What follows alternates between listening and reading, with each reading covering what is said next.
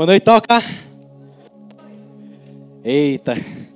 Preguei aqui mais cedo no culto das adolescentes. O boa noite foi outro. Vamos honrar um pouquinho mais. Boa noite, toca. Aí, mais legal.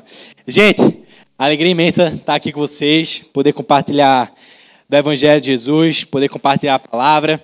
Estamos aí muito, muito, muito próximos do Experience, né? Então, por esse motivo, a gente não vai estar trabalhando nenhuma série de mensagens específica, né? Não sei se você é novato aqui na Toca, mas para você que não sabe, a gente sempre faz série de mensagens aqui, certo? De, de três episódios, geralmente. Mas hoje o tema é livre, mas eu queria honrar, né? Continuar honrando a lógica que a gente vem trabalhando aqui na Toca esse ano. Para você que não sabe também, o tema da Toca esse ano é em casa. E o tema da ponte, né, da nossa igreja é de volta ao lar. Então, achei muito justo a gente seguir essa linha toda vez que eu trouxe alguma mensagem aqui na toca também. Foi sempre sobre motivação, foi sobre sempre questionar o porquê a gente faz o que faz. Foi sobre a essência. Eu sempre resgatei isso e hoje não vai ser diferente. Eu quero falar muito sobre a essência, né? E hoje eu queria falar sobre a essência de Jesus.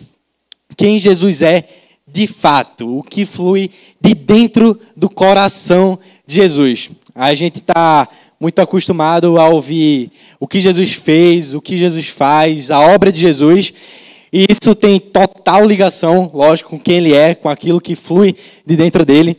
Mas hoje eu queria que a gente pudesse ir mais profundo e refletir na essência de Jesus. E nada mais justo, falando em essência, de identidade, de ir na profundidade, de falar sobre o coração de Jesus. Porque quando a Bíblia vai falar de coração, a Bíblia ela está falando sobre identidade, sobre o centro do ser humano. Eu sei que na lógica que a gente vive atualmente, a gente costuma falar de coração é, relacionando com as emoções, né? Então a gente fala muito, né, nas rodas de conversa da gente, é, essa essa questão, essa luta que a gente vive, né, sobre razão e emoção e a razão sendo representada pelo cérebro, enquanto as emoções são representadas pelo coração. Mas quando a Bíblia fala sobre coração, ela está falando sobre o centro do ser. Ela está falando sobre identidade. Isso tanto no Antigo Testamento como no Novo Testamento. É por isso que a Bíblia fala, no livro de Provérbios, no capítulo 4, versículo 23, que a gente deve guardar o nosso coração, porque é do coração que procedem as fontes da vida. Essa é a importância do coração. O coração é o nosso ser, é a motivação, é tudo que está aqui dentro. É por isso que a Bíblia também fala, no livro de Jeremias, que o coração do homem é enganoso e extremamente perverso. Não são as emoções do homem que são enganosas e extremamente perversas. Não, é o coração, é o ser humano. É aquilo que vem de dentro, de mais profundo em nós. Então, quando a Bíblia fala de coração, a Bíblia está falando sobre isso: identidade, motivação, centro do ser. Então, para falar sobre o coração de Cristo, né? Nada melhor do que o Cristo falar sobre o próprio coração dele. E aí eu convido você a abrir a sua Bíblia, livro de Mateus no capítulo 11, versículo 28 a 30. Mateus, capítulo 11, versículo 28 a 30. Gente, só contando uma coisa para vocês hoje. Aconteceu um grande acidente aqui. Quando eu fui abrir a garrafa no culto dos adolescentes, transbordou. Parecia final de Fórmula 1, né? Quando tem a corrida. Foi um caos aqui. Mas dessa vez a água já está aberta, enfim. Vai dar tudo certo. Vamos lá, Mateus capítulo 11, versículo 28 ao 30. Quem não está com Bíblia, tem aqui no telão. Vamos ler. Venha a mim, todos os que estão cansados e sobrecarregados, e eu darei descanso a vocês. Tomem sobre vocês o meu jugo e aprendam de mim, pois sou manso e humilde de coração. Manso e humilde de coração. E vocês encontrarão descanso para suas almas, pois o meu jugo é suave e o meu fardo é leve. Realmente, o centro do coração de Jesus, o que revela sobre ele é que ele é manso e humilde. Você não é o centro do coração de Deus, de Jesus. Quem entendeu a referência? Alguém entendeu? Pouco isso. Muito engraçado, né? Gente, enfim. Ai, meu Deus. É porque é antiga já, né? Mas já passou, já não tem uma graça. Mas enfim, gente, manso e humilde. Manso. Primeira palavra que Jesus descreve seu coração. Ou seja, tudo aquilo que a gente já conversou. O centro do ser de Jesus. Manso. A palavra manso aqui, utilizada né, no grego, e a gente precisa sim ir no grego, porque a gente precisa ir no original do texto, para entender o sentido do que ele quer trazer aqui, do que significava naquele tempo. Então, no grego, a palavra manso que Jesus utiliza é, tem a ver com a extrema gentileza. Tem a ver com essa extrema gentileza que revela alguém acessível. Então, o que Jesus fala, a primeira coisa que ele vem revelar sobre o coração dele é que ele é manso. Os termos usados nessa palavra é gentil, terno, terno é carinhoso, calmo, dócil, compreensivo. Então, quando Jesus ele se revela a nós, ou seja, entenda o peso da palavra, é Jesus revelando o seu próprio coração, o ser dele, ele se revela como manso, paciente, compreensivo. Eu, eu olho para a nossa realidade hoje e vejo Jesus se descrevendo dessa forma. E primeiro eu olho muito para os homens, né? Sobre é, como os homens têm vivido e se enxergado na questão da masculinidade hoje em dia. Tem surgido assim uma visão e em nome de um resgate da masculinidade, dizendo que o ser homem de verdade é ser um pick blinder que ser homem é ser o cara barbudo, super barbudo, que fala palavrão e que cospe no chão. Isso é ser homem. A gente está querendo resgatar esse padrão de masculinidade. Tem surgido esse movimento. Eu vejo páginas no Twitter, páginas de masculinidade bíblica. É masculinidade bíblica, tá? Que eu, a gente está falando aqui. Páginas de masculinidade bíblica. Eu vi essa semana comentando, dizendo que o fim do combustível gasolina, né, daqui a um tempo, que é provável que aconteça, representa o fim e um ataque à masculinidade. Parecia mentira. Quando eu li assim, cara, parece mentira um negócio desse, né? O que isso está acontecendo. E é página de masculinidade bíblica falando isso. Então, ser homem, o que tem surgido por aí é que ser homem tem a ver com uma bravura, uma brutalidade. Nessas mesmas páginas de masculinidade bíblica que a gente vê por aí na internet, sempre, eles sempre colocam uma foto de um homem, bem de antigamente, de terno, com sua esposa linda e recatada do lar, com a saiona, com seus filhos brincando assim, e aquela maravilha, como se antigamente as coisas fossem assim, as mil maravilhas, sabe? Só que não era bem assim que a coisa funcionava. Eles falam sobre esse formato de fami familiar, né, de uma forma muito ideal. E sim, existe um formato de família, existe um padrão bíblico de família. Mas não é sobre o formato, é sobre a essência da família. É sobre o padrão que Jesus e o que a Bíblia nos ensina como a essência da família. E a essência é uma família que se sujeita uns aos outros no temor de Cristo. Esse é o padrão familiar. Talvez a sua família não tenha o formato, o padrão, mas a sua família pode ser muito mais bíblica do que uma que obedeça ao formato. Então eles fazem esse destaque assim também né, essas fotos de antigamente. E aí a gente esquece né, que muitas mulheres eram silenciadas dentro de suas casas, muitas mulheres não tinham voz, eram violentadas. Mas enfim, tem, existe esse resgate assim, e que não tem nada a ver com o que a gente acabou de falar aqui sobre o coração de Jesus. Manso, gentil, manso. Não tem nada a ver com essa brutalidade. Não, isso não é ser homem. A gente aqui, eu creio que a maioria de nós somos cristãos, então a gente tem Jesus como nossa referência. E o próprio Jesus descreve o seu coração como manso, manso, gentil, uma extrema gentileza, compreensão. Jesus não é esse cara brabinho, não. Mas, falando isso aqui, eu não quero que a gente também entenda essa mansidão de Jesus, essa gentileza, como um Jesus passivo. Não. Jesus não é um cara passivo. Jesus é ativo. Jesus se posiciona. Jesus é um cara muito, muito sério. Um, uns textos atrás disso que a gente acabou de ler, Jesus estava falando sobre cidades pecadoras e falando sobre as cidades da Judéia e falando que nos dias finais haverá mais compaixão e misericórdia com Sodoma do que essas cidades dos judeus. Então Jesus fala palavras sérias, sim. Jesus se posiciona, Jesus é ativo. Não confunda essa mansidão e essa gentileza com alguém molenga. Não, não é isso. Jesus não é esse cara. Jesus olha para o fariseu, para os mestres da lei de seu tempo e aponta para eles e fala: Vocês são raças de víbora. Então Jesus fala palavras sérias, palavras duras.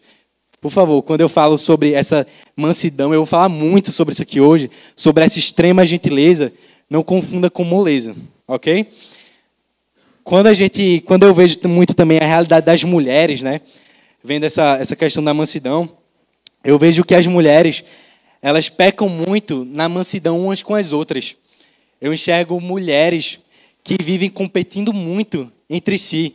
Mulher tem muito assim, né, de julgar a outra na primeira vez que viu, quando conheceu assim, já viu, já fecha a cara na primeira. Não trocou uma palavra com a, com a outra e já. Essa mulher não presta. Eu, eu sei, eu sei de algum jeito que ela não presta. E o pior é que às vezes elas acertam mesmo. Mas enfim. É, mas mulher, ela faz muito esse julgamento ela falha muito na gentileza umas com as outras. Eu, eu enxergo muito essa realidade entre as mulheres. É impressionante. Ai, minha namorada tem vezes que vê uma mulher assim e fala, essa aqui não presta. Às vezes é verdade, mas às vezes é só um julgamento que existe, que é real assim mesmo. Isso é algo de mulher. Assim, porque homem, quando vai para a primeira pelada junto, já sai melhor amigo. Homem tem dessa, assim, conhecer o cara, no mesmo dia já sai amigão. Mulher, existe um processo a mais ali, não é tão simples. Mas eu creio que, olhando mais por esse lado, né, falta muito essa extrema gentileza umas com as outras, sabe? Eu acho que é, isso é algo, muito algo que precisa ser trabalhado. Mas vamos agora para a segunda palavra, né? A gente viu essa, a primeira palavra, sou manso. E agora a gente vai tratar de humildade. Quando Jesus fala de humildade, e nesse contexto aqui, né, ele, o termo utilizado no grego novamente, ele tem a ver com uma simplicidade, certo? Tem a ver com a simplicidade, mas que revela algo mais profundo, e é isso que eu queria trabalhar aqui com vocês. O ponto que Jesus fala que ele é humilde, quando ele fala dessa humildade que ele possui, ele está falando que ele é acessível. Jesus é acessível. Toda vez que você ouvir a palavra humilde, o padrão bíblico de humildade tem a ver com acessibilidade, ser uma pessoa acessível. A gente hoje costuma entender é, humildade de um jeito um pouco errado. E a gente desconstruiu isso um pouco na série Ego Transformado. Quem estava aqui na toca quando a gente trabalhou Ego Transformado? De Tim Keller, uma série. Ah, uma galera boa aí. Legal. Então, Nessa série né, de mensagens que a gente trabalhou, do ego transformado, a gente falou muito sobre humildade. Eu queria resgatar um pouco disso aqui essa noite. A gente acha que humildade é alguém que se coloca para baixo. A gente acha que humildade é alguém que tem baixa estima. A gente mesmo, no nosso dia a dia, né? Quando a gente fala assim, por exemplo, a gente fala, fulaninho é bem humilde. A gente geralmente também relaciona a uma pessoa que não tem uma condição financeira alta. Fulaninho é humilde e tal. Mas humildade não tem relação com isso. Porque você pode ser uma pessoa pobre e extremamente desumilde. Humildade não tem a ver com baixa estima, certo? Muita gente confunde as duas coisas. Não, humildade não é baixa estima. Quando eu fico me colocando para baixo e coloco os outros para cima. Não, não tem nada a ver com isso. E é isso que Keller ele desconstrói muito. Ele fala que uma pessoa que tem autoestima é uma pessoa com ego elevadíssimo, com ego inflado. É o tempo inteiro se colocando acima dos outros. Eu sou mais inteligente que fulaninho, eu tenho mais dinheiro que fulaninho, eu tenho uma família melhor, eu sou mais crente. Esse é, é uma pessoa que tem um ego inflado, que tem uma autoestima, é orgulhoso, é orgulhoso. Só que o outro lado, a pessoa da baixa estima, ela também possui uma espécie de orgulho. Só que a diferença é que trata de um orgulho ferido. A baixa estima flui de um orgulho ferido, um ego que foi machucado. Então você ficar se colocando para baixo não tem a ver com humildade. É ego do mesmo jeito. A diferença é que é ego ferido. Então, humildade não tem nada a ver com isso. Então, Mateus, o que então significa essa humildade? Essa verdadeira humildade. Tim Keller, eu acho muito interessante o que ele fala. Ele fala que humildade não é pensar menos de mim, que seria a baixa estima, é pensar menos de você. Não. Ele fala que humildade é esquecer de si. Tem a ver com sair de cena. Você está dentro de uma cena e você sai dessa cena. Porque o contraponto da humildade, o que se opõe à humildade, é o pecado original. É o pecado do qual flui todos os outros. O pecado original é o orgulho. Não sei como você prefere chamar orgulho, idolatria de si mesmo, egolatria, enfim. Eu sempre falo sobre isso nas mensagens do Natal, que é muito raro eu não falar. Mas o pecado de Adão e Eva não foi simplesmente comer do fruto proibido. Não foi comer do fruto da árvore do conhecimento do, do bem e do mal. Não. O grande pecado deles, o que estava ali por trás do, do, do interesse deles, era que eles queriam se tornar igual a Deus. Esse é o nosso coração. Todos nós lutamos contra o orgulho. Talvez você, ninguém aqui, né, combate com Deus. A gente conhece o poder de Deus, sua soberania, sua soberania. Então, logicamente, ninguém fica no combate contra Deus. Mas a forma como a gente vive a nossa vida reflete o nosso interesse de ser Deus. Nós queremos ter o controle. Nós queremos ser falados. Nós queremos estar no centro. Esse é o nosso pecado maior. É querer tirar Deus do centro. Deus estava no centro. E o homem agora, ele tira Deus do centro, se põe no centro. E agora o mundo, tudo gira ao meu redor. Eu virei o umbigo do mundo. Eu virei a última Coca-Cola do deserto. Isso é orgulho, que é completamente contrário é totalmente diabólico, é completamente contrário ao coração de Jesus, que é humilde. Jesus, ele era o Messias, tão aguardado, tão esperado. Era alguém de qual todos falavam. Mas a forma como Jesus se porta e a forma como Jesus se coloca, ele poderia se colocar no centro. A gente entende que ele é o centro, certo? Mas a forma como ele viveu e como ele queria mostrar como nós humanos deveríamos viver, foi se colocando do centro. Jesus foi aquele que saiu do centro e colocou a vontade do Pai no centro. Ele era a imagem do Deus invisível, Senhor sobre toda a criação. E a forma como ele viveu foi humilde, esquecendo dele mesmo, valorizando a vontade do Pai e valorizando as pessoas. Humildade tem a ver com ser acessível, valorizar as pessoas. Eu esqueço de mim, eu saio de cena, e ao falar que esqueço de mim, saio de cena, eu estou falando sobre práticas de autocuidado que a gente tem que fazer, enfim, mas eu estou falando sobre essa questão de se pôr no centro, de ser o umbigo do mundo, de fazer tudo e todos girarem ao seu redor. Eu estou falando sobre isso. C.S. Lewis ele vai falar algo muito interessante sobre essa questão do autoesquecimento. Sempre que nossa vida religiosa está nos fazendo pensar que somos bons acima de tudo, que somos melhores do que os outros, certamente estamos sendo influenciados não por Deus, mas pelo diabo. A prova real de que você está na presença de Deus é que você ou esquece completamente de si, ou se vê como um objeto pequeno e sujo o melhor é esquecer completamente de si. Então, sobre essa questão da humildade, do ego, do orgulho, C.S. Lewis ele comenta dessa forma sobre esse esquecer de si. humildade, ser alguém acessível. Jesus era essa pessoa. Isso contrapõe tudo que a gente enxerga hoje como influência, porque, como, como cristãos que somos, eu creio que nós queremos impactar o mundo, nós queremos impactar as relações. É nossa missão, é nosso chamado. A gente é chamado para impactar as pessoas do nosso trabalho. A gente é chamado para impactar a nossa família. Só que a forma como Jesus fez, a forma como Jesus influenciou as pessoas, não foi na base do poder, não foi na base da força.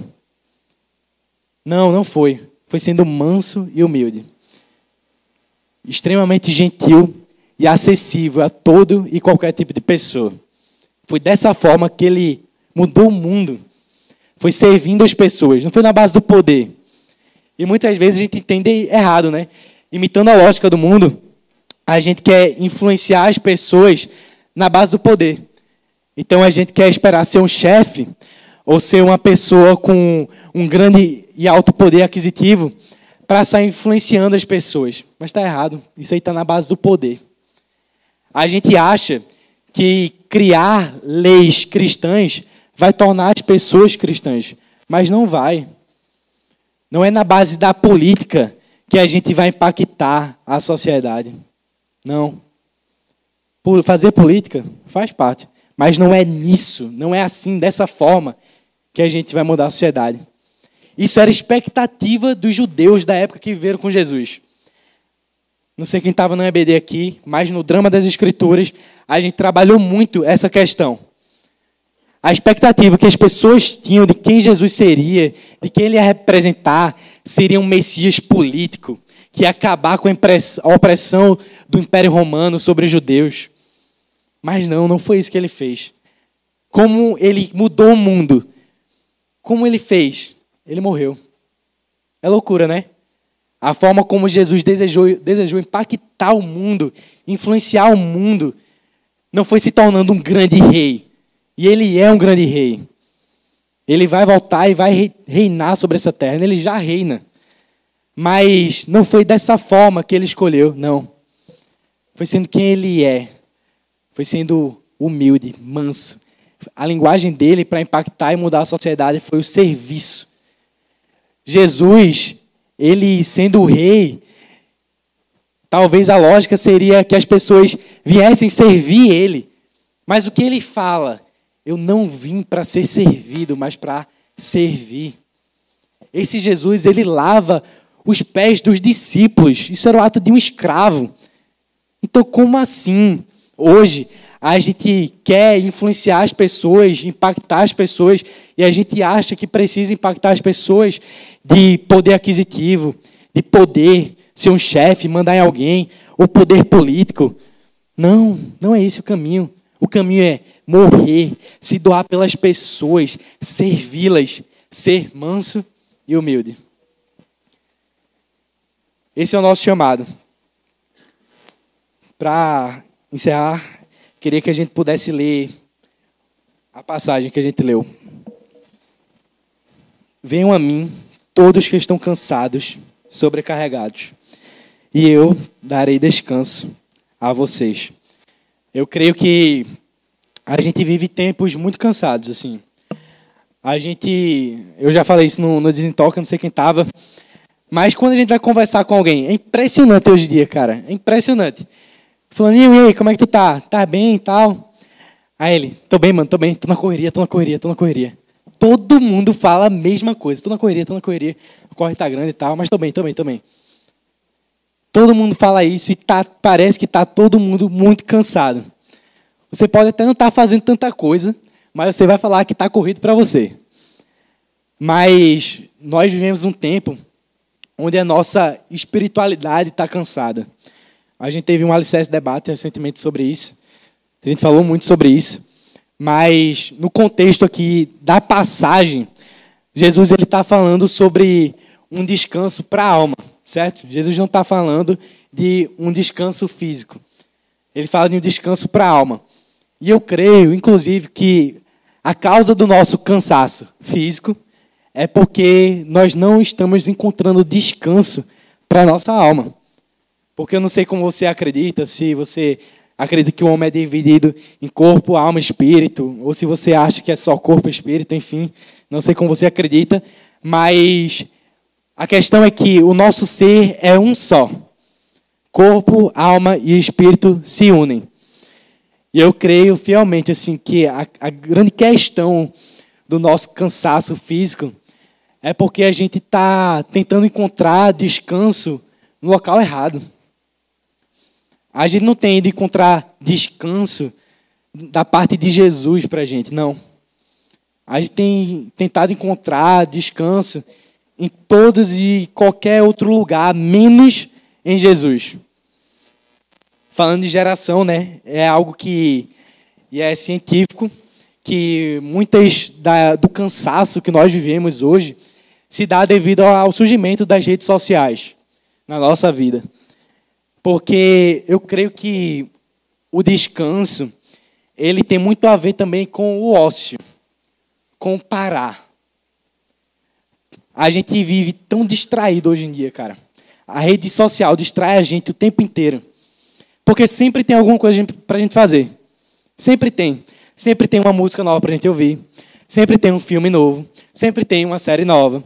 Sempre tem uma coisa a mais para fazer, para pesquisar. Um TikTok novo para eu ver. Um Reels para eu ver. Sempre tem. A gente está muito, muito distraído. E a gente não para para pensar na realidade daquilo que é eterno. A gente não para. Caramba, eu confesso aqui para vocês, eu sou muito distraído, assim. E eu não acho que é TDAH. De verdade.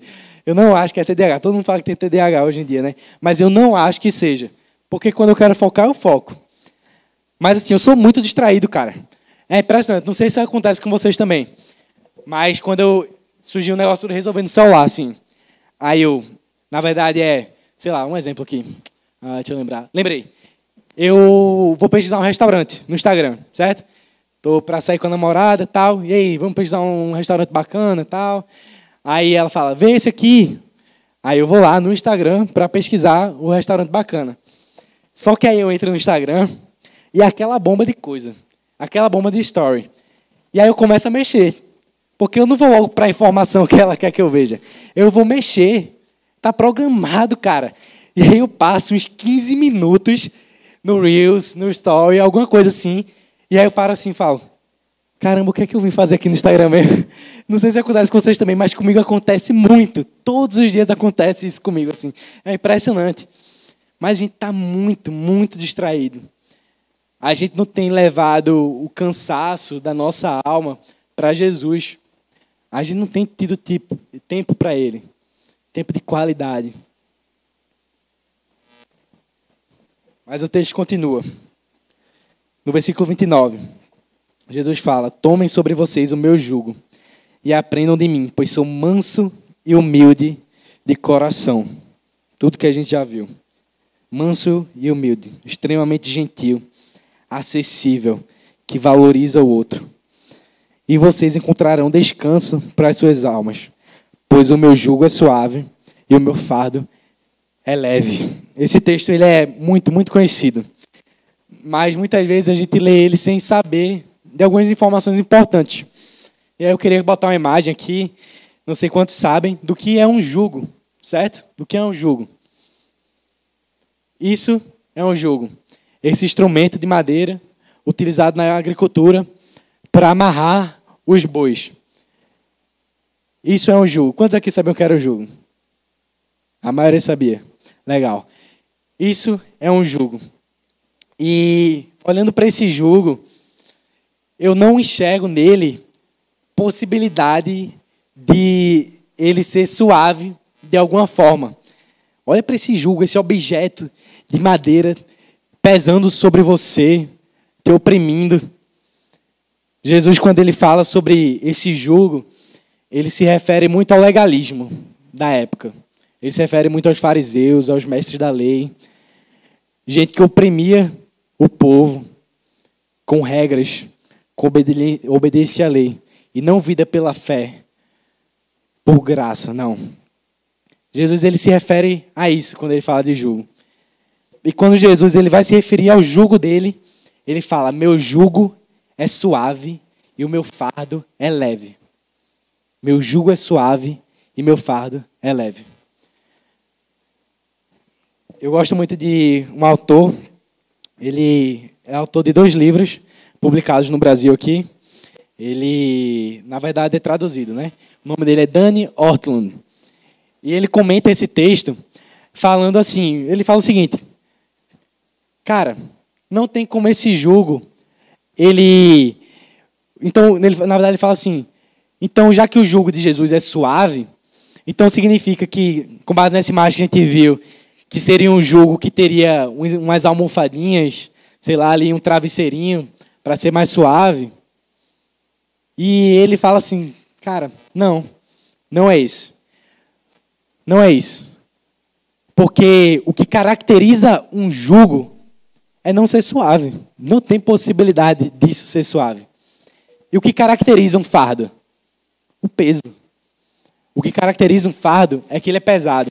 Então o que Dani fala, que eu acho genial, é que ele fala: o jugo de Jesus não é jugo e o seu fardo não é fardo. Porque o que caracteriza um jugo é não ser suave, o que caracteriza um fardo é ser pesado. Não existe fardo leve. Ele fala que nesse texto Jesus meio que faz uma ironia. E eu acho isso interessante. E aqui eu não quero é, tirar, de descredibilizar de qualquer modo uma vida de cruz. Não é disso que eu estou falando. A vida de fé, a caminhada cristã tem dor, tem sofrimento. Ser cristão não é fácil. Se falaram para você que ser cristão é fácil, mentiram para você. Porque ser cristão não é fácil. Tem uma vida de cruz para gente. E cruz é morte, é vergonha. Cruz significa maldição. Existe uma vida de cruz para a gente. Existe uma vida dura, sim, a ser trilhada. Nossa caminhada é uma maratona, não é uma corrida de 100 metros. A caminhada cristã é isso. Não é uma corrida de 100 metros, é uma maratona. São 42 quilômetros. É a vida toda, aprendendo, reaprendendo, resgatando a essência do Evangelho. Então, quando eu falo sobre o jugo de Jesus e o seu fardo, eu não estou anulando essa vida de cruz. Não estou anulando isso. Faz parte. Manso e humilde. Jesus ele se descreve dessa forma. Manso e humilde. Eu falei muito aqui sobre esse Jesus acessível, amoroso, com ternura a ofertar, carinho. Essa é a palavra, o sentido da palavra no grego. Falei muito sobre isso aqui hoje. E talvez você esteja se perguntando para mim, tá, Mateus, e aí? Tu falou de um lado de Jesus. Mas tem outro lado, né? De Jesus. Jesus é amor. Mas também é ira, né, Mateus? Mas também é justiça. E eu acho esse mais também problemático. Não porque Jesus não, é, não seja justiça, ele é justiça. Jesus é santo. Sim, ele é isso tudo. Só que o que eu acho problemático desse mais também é que parece que a gente trata Jesus como se ele tivesse no equilíbrio. A gente quer tratar Jesus com base nos nossos méritos, com base nas nossas réguas. Como se existisse um lado de Jesus que fosse manso, humilde, gentil, amoroso. E como se existisse um outro lado de ira, justiça, santidade. Como essas coisas estivessem combatendo uma com a outra. Mas não estão. Jesus é Jesus. Deus é Deus. Ele é justiça, santidade, amor. Ele é tudo isso. Eu não quero anular a outra parte que a gente coloca por aí como se Jesus fosse um equilíbrio, né? E a gente enxerga muitas vezes Deus e Jesus dessa forma, com base nas nossas réguas, e parece que a nossa vida cristã está sempre o, o, tá o tempo todo cambaleando entre um Jesus que me aceita e que me abraça e um Jesus que tal vai me consumir. A gente vive nessa linha tênue como se Jesus ele se encaixasse nas nossas visões, nos nossos equilíbrios. E a gente fala assim, Jesus ele não é nem legalista e ele não é graça barata. Realmente ele não é nenhum dos dois. Mas a gente fala assim, Jesus é o equilíbrio entre as duas coisas. Não. Jesus não é o equilíbrio entre um legalista uma pessoa que trata a graça de forma barata. Não. Ele está acima disso. Jesus é Jesus. Ele não se encaixa nas nossas réguas. Ele é manso e humilde de coração. Nós temos acesso a esse Deus. Nós temos acesso a esse Jesus. Porque quem vai transformar a gente é Ele. Não precisa estar pronto. Não. Ele vai te preparar no caminho. Você nunca vai estar pronto. Que é que você está esperando para se aproximar desse Jesus? Ele descreveu o seu próprio coração, aquilo que é mais natural vir dele, como manso e humilde. A gente costuma dizer que quando a gente é muito pressionado de todos os lados, né? Sempre explode aquilo que vem de dentro. Então, se de alguma forma Jesus fosse pressionado de todos os lados, o que sairia dele é mansidão, humildade. Esse é o nosso Deus. Esse é o nosso Jesus. Convido vocês a ficarem de pé.